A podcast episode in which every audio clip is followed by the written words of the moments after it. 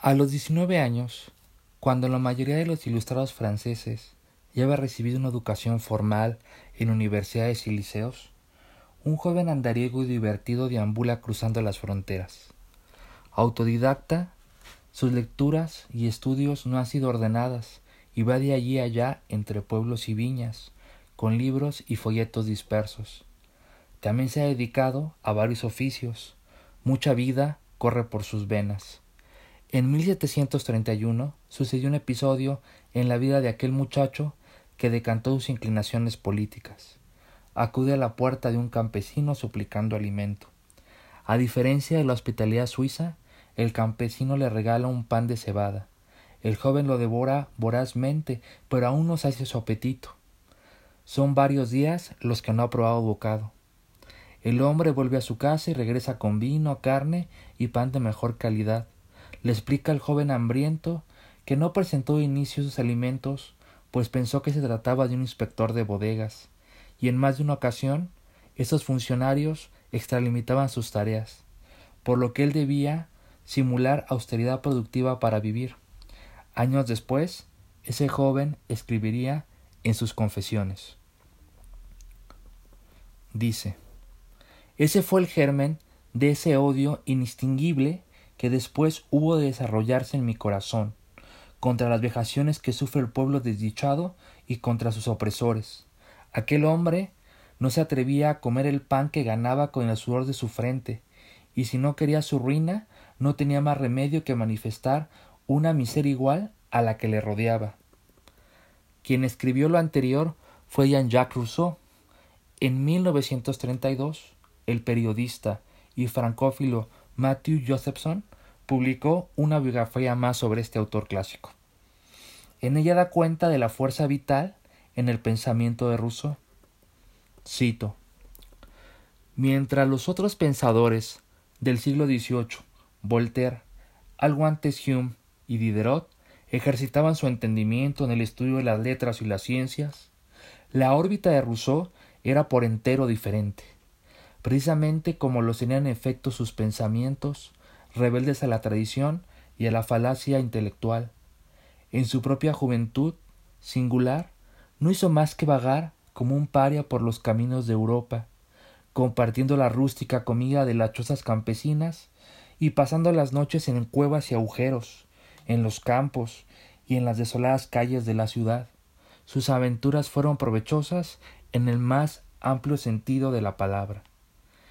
Bien dice Josephson que la experiencia adquirida de recorrer la Europa de esos años, ver y oír las voces del pueblo, provocó muy tempranamente que Rousseau privilegiara el mundo que está afuera de las bibliotecas, es decir, esa vida real que se escapa a los discursos y palabras científicas.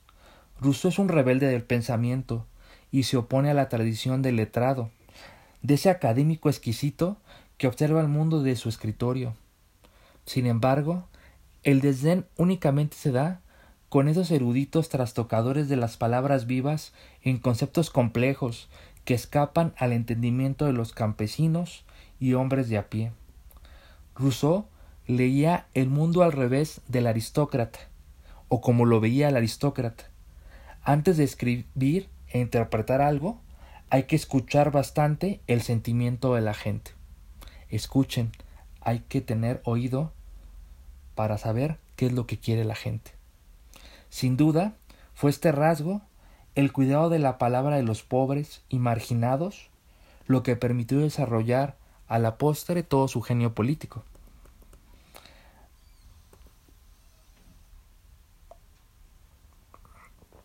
Al igual que en 1492 Antonio de Nebrija recordaba a la reina Isabel sobre la relación paralela entre las lenguas y los imperios en su gramática castellana, Rousseau también pensó en esta relación peculiar, poder de la palabra y palabra del poder. No era sólo que la historia que se mostraba con el auge y declive del latín en la República e Imperios romanos, o cómo las formas de gobierno mudaban cíclicamente con los acontecimientos, tal cual explicaba el historiador griego Polibio, sino cómo existían, en exacta expresión rusoniana, lenguas favorables a la libertad. Vean qué interesante. Para el pensador ginebrino, con la aparición y consolidación del Estado moderno, las sociedades cobraban una forma más acabada. En estas formas de sociabilización, donde los hombres habían sido corrompidos por una moral retorcida, nada tenía negocio feliz si no se usaba el dinero o los cañones de por medio. Los gobernantes, por un lado, solo dicen al pueblo imperativamente dad dinero, y los hombres y mujeres, por el otro, están sujetos a cadenas por todas partes, como afirmó Rousseau en su célebre El contrato social. No tienen más remedio que soportar las injusticias. En su póstumo Ensayo sobre el origen de las lenguas de 1781, en el último apartado, Rousseau reflexionó sobre la relación de las lenguas con los gobiernos, quizás preconizando los estudios que siglos después Foucault desarrollaría en torno al discurso del poder y lo que él caracterizó como la biopolítica. Rousseau entrevé en el último tercio del siglo XVIII, vean la, la cuestión de la visión, cómo era la comunicación agenciada por el Estado y sus súbditos. Cito, hay que mantener disperso a los sujetos, y esa es la primera máxima de la política moderna. Más adelante, quizás teniendo a la isegoría como referente, afirma que la lengua de los antiguos permitía los escuchas oír con facilidad en la plaza pública, y los oradores podían hacer uso de la palabra durante todo un día sin incomodar a nadie. A diferencia de las dificultades de las lenguas modernas, donde los sonidos no se escuchan y los mensajes se pierden, la cuestión la lleva más lejos y afirma que una mala lengua es obstáculo para la libertad de un pueblo. Concluye en su ensayo. Cito. Ahora bien, yo sostengo que toda lengua con la que no se puede uno hacer oír por el pueblo reunido es una lengua servil. Es imposible que un pueblo siga siendo libre y que hable esa lengua. Hasta ahí la cita. Sin duda la obra más emblemática de Jean-Jacques Rousseau es El contrato social, que es un clásico inamovible lo escucharán a lo largo de sus clases de la carrera, en derecho, en política, en ciencias sociales, ya sea desde el liberalismo, desde el marxismo, desde el naturalismo cualquier otra corriente.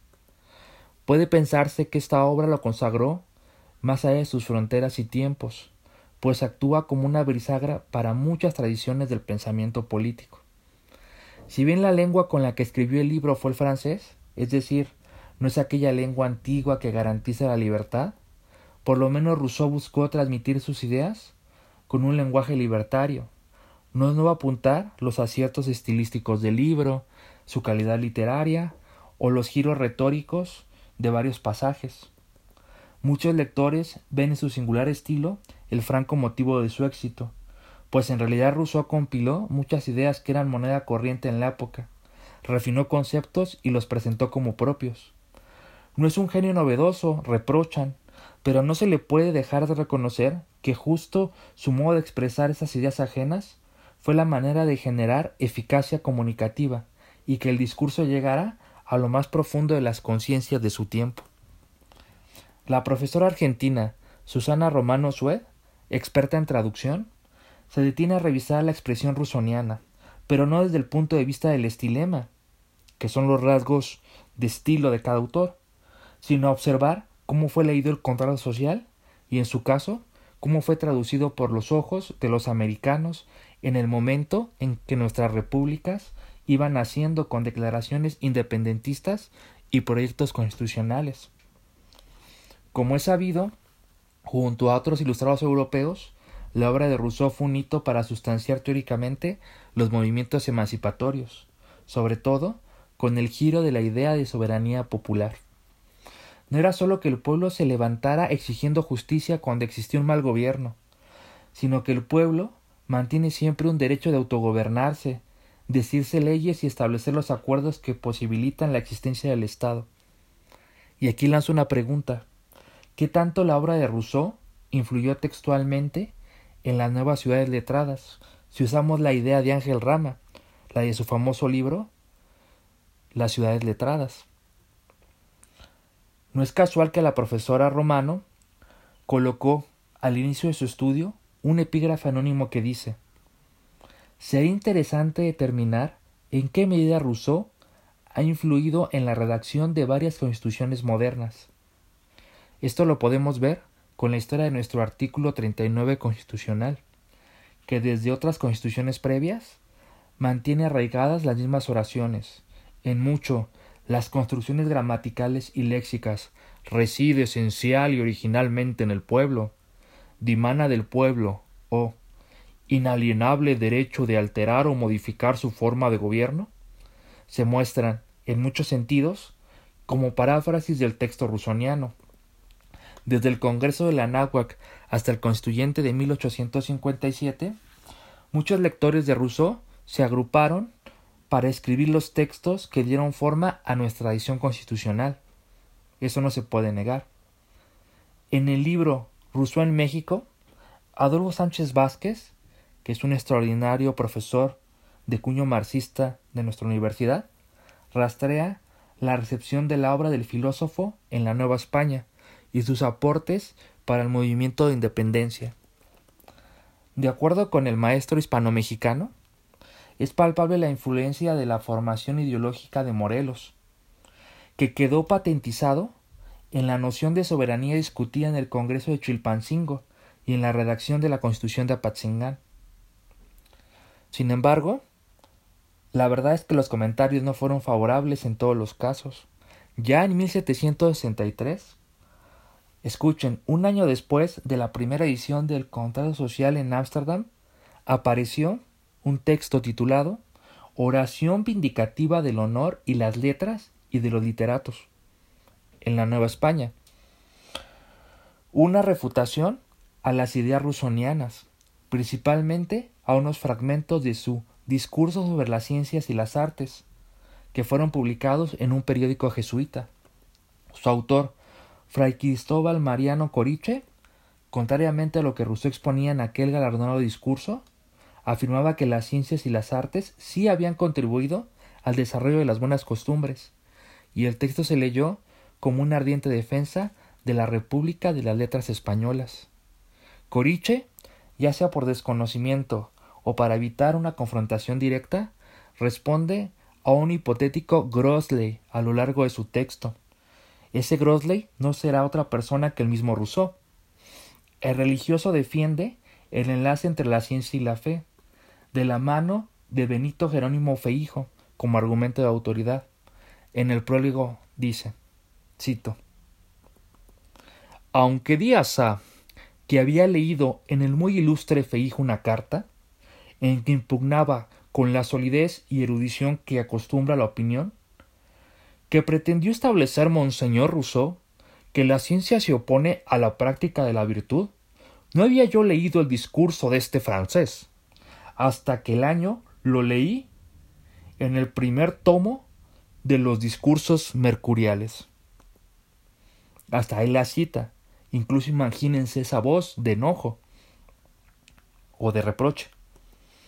La profesora Susana Romano, por su lado, analiza la recepción en el sur del continente y revisa el modo en que fue traducido el contrato social en 1809 por el prócer argentino Mariano Moreno, justo en el contexto previo a la famosa Revolución de Mayo. El libro, quizás de las primeras ediciones traducidas para el lector de este lado del océano, es decir, en español americano, fue impreso por la imprenta de los niños expósitos. Hay que recordar que en, los virreinatos americanos, desde 1764, privaba la censura de la Inquisición sobre las obras de Rousseau. Sin embargo, con el tráfico de libros y obras prohibidas que desembarcaban y viajaban en diferentes puertos, Veracruz, Cartagena de Indias o Montevideo, circulaban en francés los libros del Ginebrino, la primera edición en español se publicó en 1799 en Londres, que había sido un epicentro de los revolucionarios americanos. Ahí, por ejemplo, estaba la biblioteca de Miranda. Esa traducción la hizo el abate Marchena. En Norteamérica la primera edición española de El Contrato Social se publicó en Charleston, cerca de 1800. En los dominios hispánicos, a la par de la traducción de Moreno, apareció en una imprenta de Caracas la traducción española del Abate. Aparecieron ediciones y reimpresiones en varias ciudades. La Habana 1813, Filadelfia 1821, México 1822. No fue hasta 1836, escuchen, cuando se publicó una traducción anónima en Barcelona. O sea, vean hasta qué momento se publicó la traducción en la España peninsular. Como se observa las, las ideas en modalidad revolucionaria se esparcían por varias latitudes como pólvora, sobre todo en la América española. Para la filóloga Susana Romano, la traducción que hace Moreno de El contrato social tuvo un propósito esencialmente didáctico y político, acorde con los fines de emancipación del virreinato del Río de la Plata. Además de los problemas de la autoría de la traducción, donde existe la posibilidad de que Moreno la encargara a un tercero, se añaden problemas relativos a la tensión entre la fidelidad hacia el texto original y su función político-social. ¿El fin justifica los medios empleados? se pregunta en cursiva la profesora argentina. Moreno procedió a mutilar la obra y justificó, más allá del prólogo que acompañó a su edición, el texto a una clara causa independentista. Entre otras cosas, suprimió tres de los cuatro libros de la versión original. Para ella, ejecutó actos y censuras para privilegiar contenidos necesarios destinados a la población en un proceso de alfabetización y emancipación con su lectura. Más allá de dilucidar los empeños de Moreno y encontrar al traductor real de esa primera traducción americana, Romano sopesa la importancia de ese libro en la historia política de Argentina. Aquí la cito. Cualquiera de las dos posibilidades no haya la importancia capital que la edición de 1809 ha tenido en la Revolución de Mayo, en las disputas, venganzas, censuras y ataques de ciertos sectores del poder, así como en la consolidación de la independencia de nuestro país y de otros de la región. Su vigencia, su actualidad renovada, es enfatizada por muchos estudiosos. Hasta ahí que, lo que nos dice la profesora Susana. Habría que agregar, además del valor que tuvo esa traducción en el campo intelectual rioplatense, su gesto identitario en la región, pues aquella edición de El Contrato Social permitió que la gramática, ortografía y sintaxis del español americano operara sobre el texto original y se observaba de este modo el poder de la palabra letrada en América Latina, mucho antes de que el poeta Caicedo y el visionario Francisco Bilbao hablaran de esa idea unificadora, América Latina. No es solo el paso de Jacques-Jean Rousseau a Juan Jacobo Rousseau o Rousseau, sino su entendimiento y aplicación bajo un lenguaje de libertad común a nuestros proyectos de países. Vayamos entonces a los tonos y matices, la selección de las palabras empleadas para transmitir el mensaje político en algunas ediciones del español de en su título completo, el contrato social o principios de derecho político. Ejemplifiquemos con las palabras iniciales del libro para corroborar cómo, en efecto, se cambian sentidos y fines en la obra. Fíjense bien. La tradición, como vimos, se fundó en América Hispánica con Mariano Moreno. Él habla desde la intención y el infinitivo. Busca transformar las leyes como pueden ser en un estado próspero, habla además del libro como una investigación. Aquí una disculpa por mi acento chilango, pero imaginemos un acento porteño. Libro primero. Mi intención es indagar si puede haber en el orden civil una regla de administración cierta y legítima, considerando a los hombres como ellos son y las leyes como pueden ser, en esta investigación procuraré, etcétera, etcétera, etcétera. Después, en ese mismo modo de ser porteño, podemos escuchar una traducción más reciente, la que hizo Leticia Jalperín Dongi. Ella nos habla desde el querer y de una regla segura con una sintaxis que parece sernos más próxima, donde el libro es una búsqueda. Libro primero. Quiero averiguar si, en el orden civil, puede haber alguna regla de administración legítima y segura que tome a los hombres tal como son y las leyes como pueden ser. En esta búsqueda trataré, etcétera, etcétera, etcétera. También tengo aquí a la mano la traducción de Fernando de los Ríos, publicada por Austral, quien se distinguió por su labor como traductor de varios clásicos de nuestra materia, entre ellos, ya lo verán, la Teoría General del Estado publicada por el Fondo de Cultura Económica. Este libro, que es un clásico, la Teoría General del Estado de Jelinek. Llama la atención el uso del verbo aliar en su significado de unir o coligar. Se emplea en el derecho internacional para referirse a la unión de estados en función de un tratado. Además, en esta versión, el libro es una indagación. Aquí, imaginemos en lugar de un acento argentino, un acento español. Libro primero. Quiero averiguar si puede haber en el orden civil alguna regla de administración legítima y segura, tomando a los hombres tal como son y las leyes tales como pueden ser. Procuraré aliar siempre en esta indagación, etcétera, etcétera, etcétera. Finalmente, quiero hacer mención de una traducción de la que aún no he encontrado su autoría y creo es libre de derechos. Es muy conocida pues se reproduce en la edición de nuestros clásicos de la UNAM con introducción de Cardiel Reyes y en el Sepan Cuántos de Porrúa, que a lo mejor lo están leyendo ustedes, que viene con el estudio de Daniel Moreno, constitucionalista de la facultad.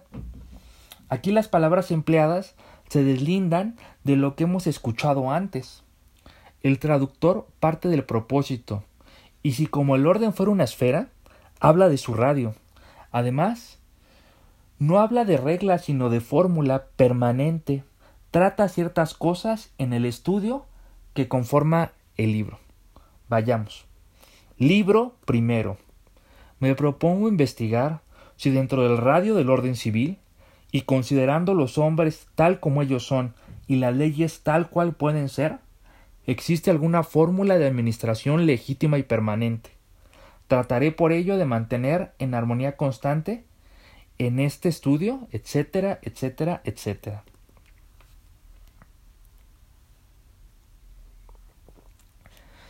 En vida de Rousseau, El contrato social ya era un libro famoso. Por supuesto, los poderosos vieron una amenaza en la exposición articulada de esas ideas.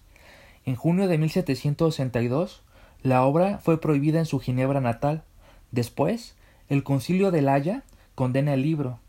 Entre las polémicas desatadas a favor y en contra, el contrato social terminó en una hoguera de libros. Incluso sus amigos más cercanos desconocieron a Rousseau, negando ante las autoridades la lectura de sus obras políticas y pedagógicas entre ellos su querida Madame de Ipaney, quien escandalizada por el contenido de sus confesiones, solicita a la policía la prohibición de lo que ella considera infamantes lecturas. La salud de Rousseau se va menguando paulatinamente. El escritor está solo, después de gozar prestigio y reconocimiento en los círculos letrados. Los ataques y descalificaciones de Voltaire y otros adversarios producen sus efectos. Rousseau abandona la vida pública y se retira. Soporta el dolor físico, pero también la intranquilidad mental. Imagina persecuciones y la paranoia consume su razón en sus últimos viajes. No deja de escribir. Se dedica a redactar cartas sobre botánica, escribe una ópera y en continuación con sus confesiones redacta una serie de diálogos en primera persona con un tono delirante y justificatorio de su controvertida vida, titulados Rousseau, juez de Jean-Jacques. Los pensadores contemporáneos siguen colocándose a favor y en contra de la obra y el legado de Rousseau. En 1952 se transmitieron en la BBC de Londres una serie de charlas radiofónicas sobre clásicos del pensamiento político, que después editaron como el libro La traición de la libertad de Isaiah Berlin. De acuerdo con el profesor británico, en el pensamiento rusoniano, cuando el hombre pierde su libertad política y por ende su libertad económica, queda liberado en un sentido superior y racional que va a ser determinado por el Estado, ya sea como asamblea o autoridad suprema. De esta manera se da una paradoja, donde según él, la condición más libre de obstáculo coincide con la autoridad más rigurosa. Voy a citar un fragmento de su charla. Un hombre es libre cuando obtiene lo que desea. Lo que en realidad desea es un fin racional. Si no desea un fin racional, entonces en realidad no desea. Si no desea un fin racional, lo que desea no es la auténtica libertad, sino una falsa libertad. Yo lo obligo a hacer ciertas cosas que lo harán feliz. Quedará agradecido conmigo si alguna vez descubre cuál es su verdadero yo. Tal es el meollo de esta célebre doctrina, y no hay dictador en Occidente que en los años posteriores a Rousseau no se valiera de esta monstruosa paradoja para justificar su conducta. Fuertes palabras de Isaías Berlin, escucha, y cómo bailando lógicamente sus argumentos. Pero también hay otra visión. Por su parte, Enrique Dussel, en su extraordinario libro Política de la Liberación, realiza un examen exhaustivo de la historia de las ideas políticas que dan otra razón de ser a los procesos de los países de la alteridad moderna. Entre otras cosas, para él, los esfuerzos de Rousseau buscan probar que el hombre que se considera salvaje por la lógica civilizatoria del capital, tiene una simplicidad moral más auténtica que la del hombre civilizado. El problema de la libertad es leído en términos diferentes, y la posibilidad de Berlín luce solo como una distorsión no deseada de la obediencia de la ley que los ciudadanos se han impuesto. Citaré al doctor Dussel.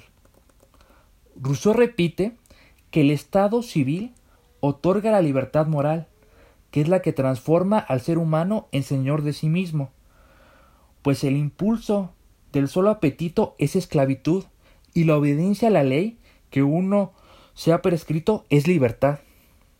De la misma manera, todo ser humano tiene el derecho de arriesgar la vida para conservarla, aunque no distingue claramente entre el malhechor que se opone a las instituciones y se transforma en el enemigo de la legalidad, del rebelde que, luchando por una causa justa, aunque aparezca en el presente como traidor a la patria, puede ser el héroe de la patria futura.